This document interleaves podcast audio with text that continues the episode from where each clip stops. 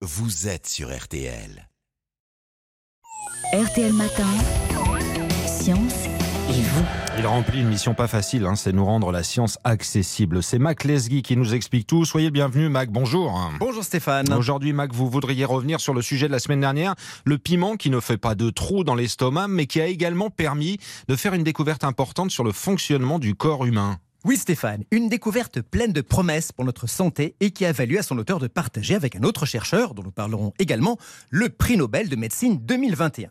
À eux deux, ils ont découvert comment notre corps percevait des informations essentielles de notre environnement, la chaleur, le froid ou la pression, celle par exemple que vous ressentez sur vos doigts quand vous touchez une table, Mhm. ou celle que ressentent vos pieds en contact avec le sol ou votre séant quand vous êtes assis. Mais Max, ça veut dire que jusqu'à présent, on ne l'expliquait pas? Pas vraiment. Ce que l'on imaginait, c'est que nous avions des capteurs partout sous la peau, dans notre bouche, etc.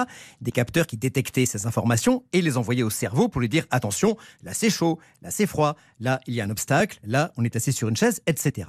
Ce que l'on savait aussi, c'est que ces informations remontaient le long des nerfs depuis les capteurs jusqu'à notre cerveau sous forme de signal électrique, un peu comme un signal électrique circule dans le fil en cuivre d'un téléphone. C'est d'ailleurs pour cela que cela va très vite.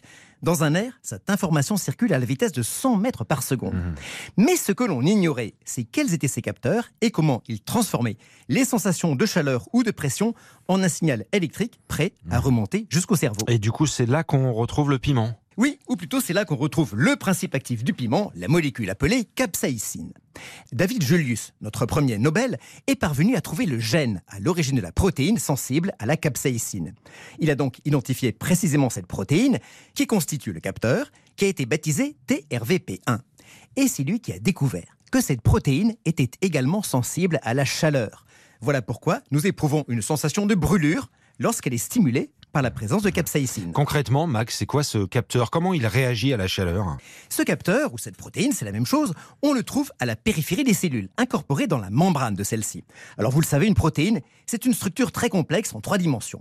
Imaginez que celle-ci est un peu comme une serrure, avec un trou au centre, fermé en temps normal. Mais, à partir de 43 degrés précisément, la structure de la protéine change, le trou en son centre s'élargit et va laisser passer des ions, des molécules chargées électriquement qui vont rentrer dans la cellule. Vous devinez la suite, la répartition des charges électriques change dans la cellule, il y a création d'un signal électrique qui part vers le cerveau, tout cela se fait bien sûr en une fraction de seconde. Le second prix Nobel, Ardem Patapoutian, lui a découvert un mécanisme semblable avec deux autres capteurs baptisés Piezo 1 et Piezo 2, qui eux s'ouvrent sous l'effet non pas de la chaleur, mais d'une pression sur la membrane de la cellule. Ce sont ces deux capteurs qui sont à l'origine de tout notre sens du toucher. Alors ça nous fait des belles découvertes, Mac, euh, tout ça. Mais à quoi vont-elles nous servir? Eh bien, elles ouvrent la voie à plein de découvertes pour soigner les troubles de la perception. Par exemple, les douleurs chroniques, les douleurs viscérales, les douleurs inflammatoires, dans lesquelles ces capteurs sont impliqués. Vous n'avez donc pas fini d'en entendre parler.